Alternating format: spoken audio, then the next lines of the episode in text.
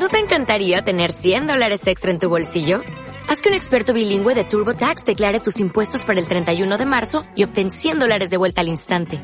Porque no importa cuáles hayan sido tus logros del año pasado, TurboTax hace que cuenten.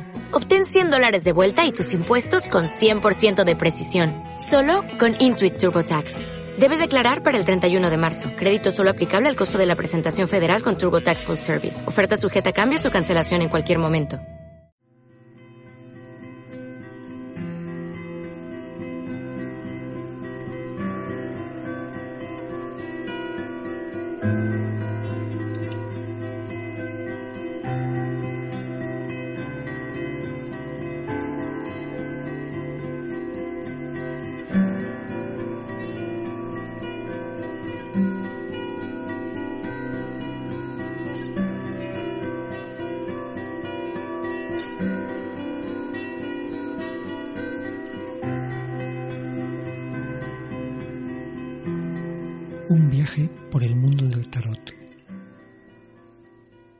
Enamorados.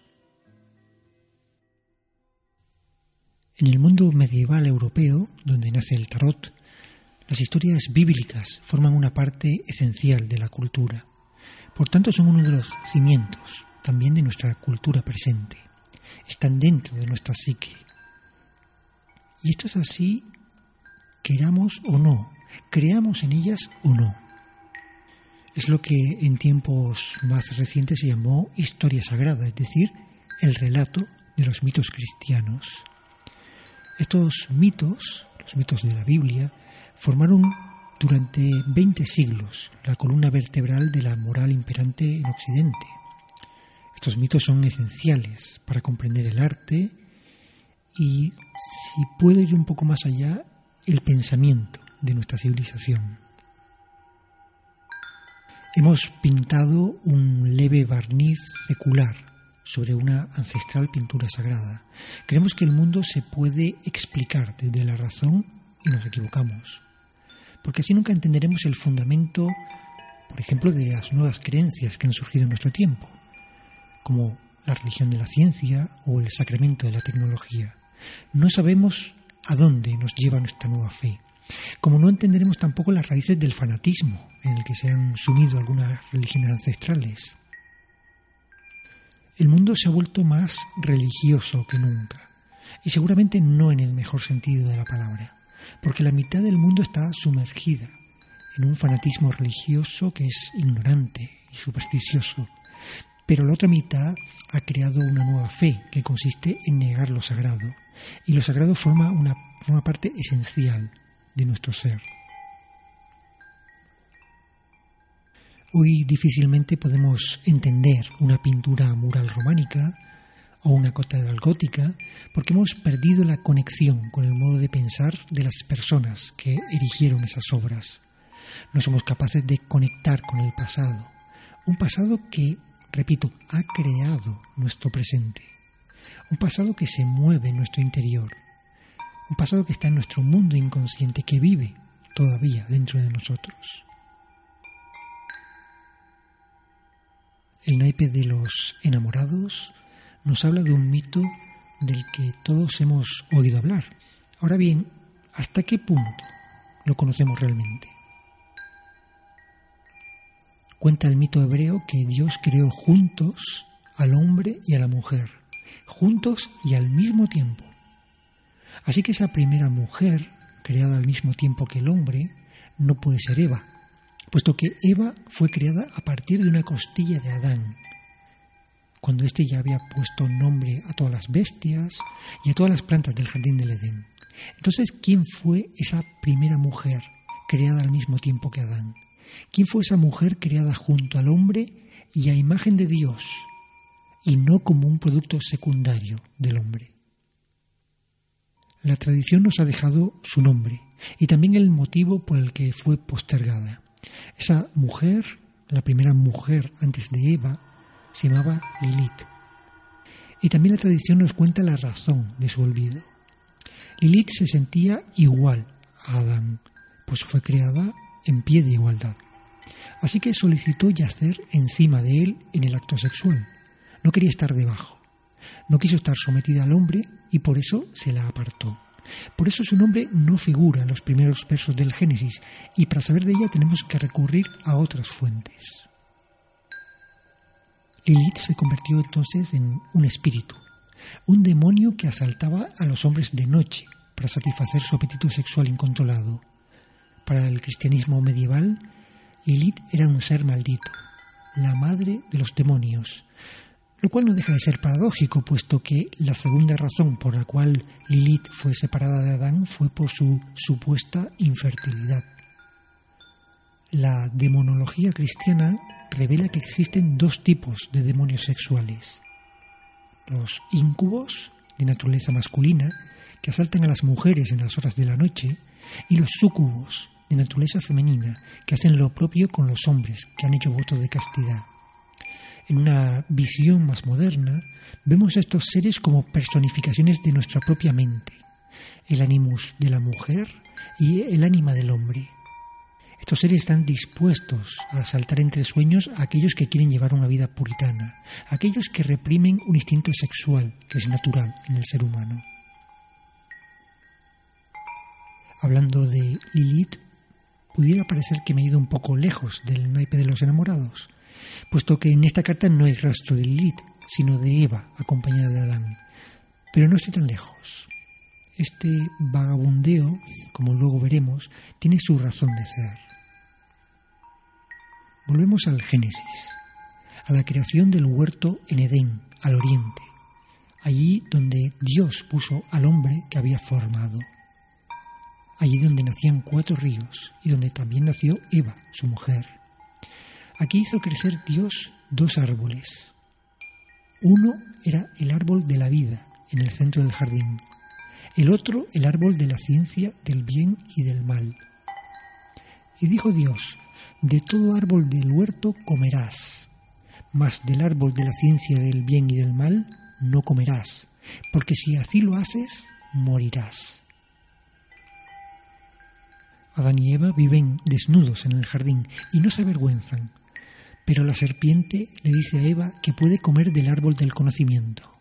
Es más, la serpiente revela que Dios ha mentido al decirle que si comen el fruto de ese árbol morirán. No es cierto. Y el relato lo demuestra. Qué extraña historia es esta en la que Dios miente y la serpiente dice la verdad. El conocimiento trae a los humanos la percepción de su desnudez y el deseo de vestirse. Así Dios se da cuenta de que Adán y Eva han abierto los ojos, como anunció la serpiente, y les ha hecho conscientes, despiertos, como Él. La serpiente del Génesis se nos presenta de esta manera como un ser prometeico, alguien que trae a los hombres un regalo que los dioses no les permitían gozar. Pero, ¿qué ha pasado con el otro árbol? El árbol de la vida.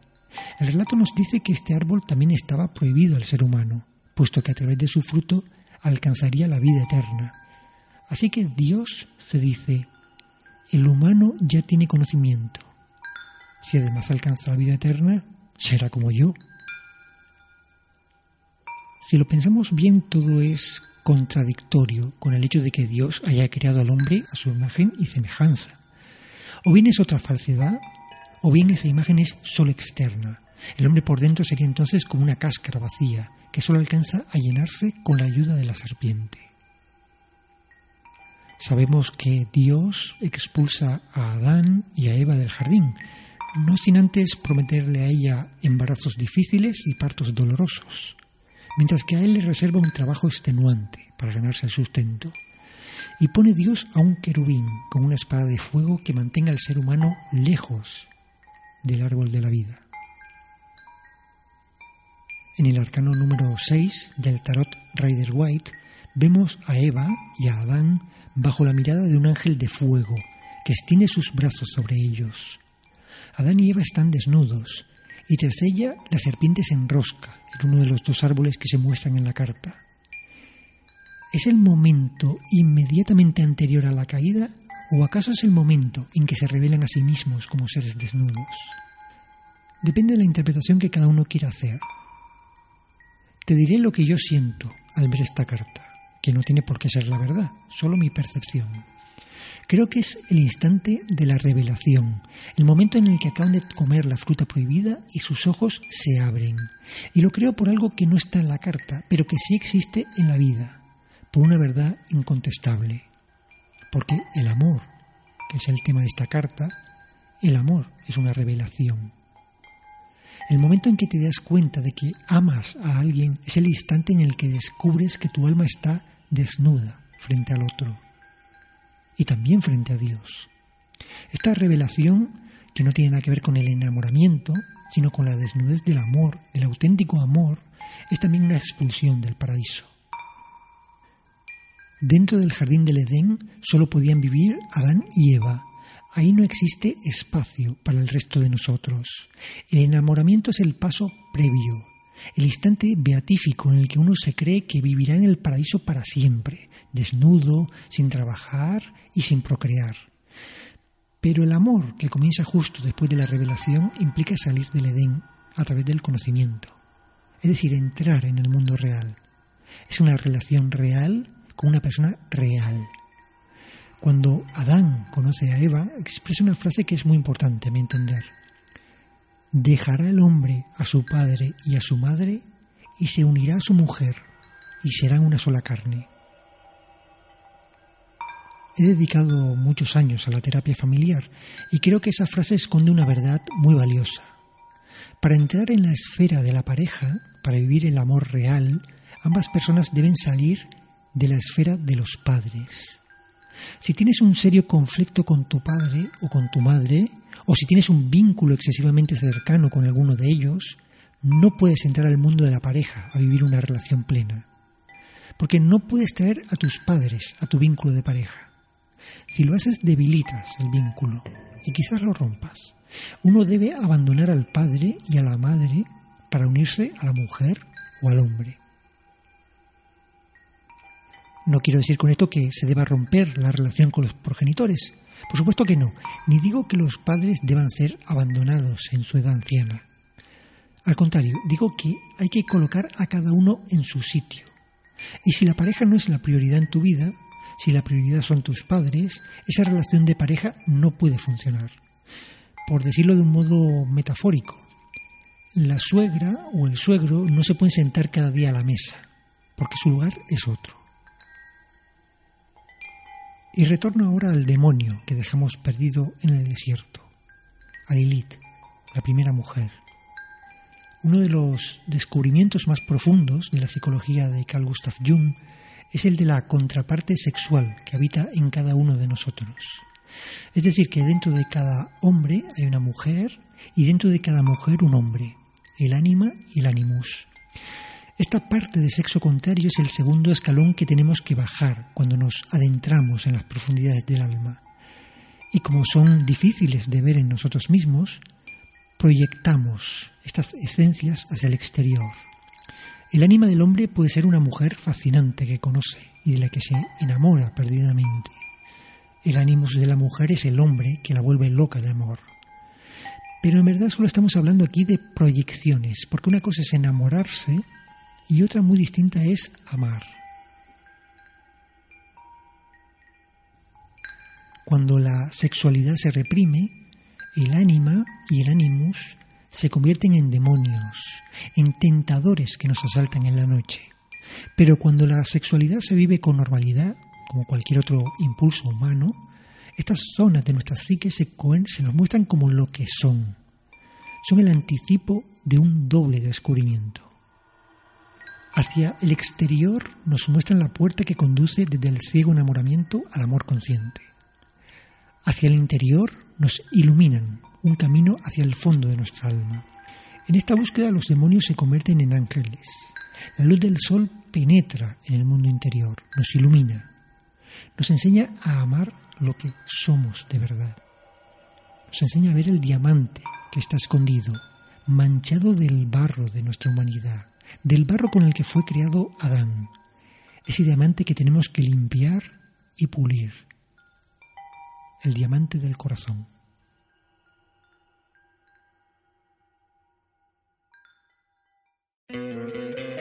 ¿No te encantaría tener 100 dólares extra en tu bolsillo? Haz que un experto bilingüe de TurboTax declare tus impuestos para el 31 de marzo y obtén 100 dólares de vuelta al instante.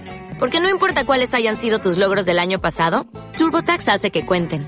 Obtén 100 dólares de vuelta y tus impuestos con 100% de precisión. Solo con Intuit TurboTax. Debes declarar para el 31 de marzo. Crédito solo aplicable al costo de la presentación federal con TurboTax Full Service. Oferta sujeta a cambios o cancelación en cualquier momento.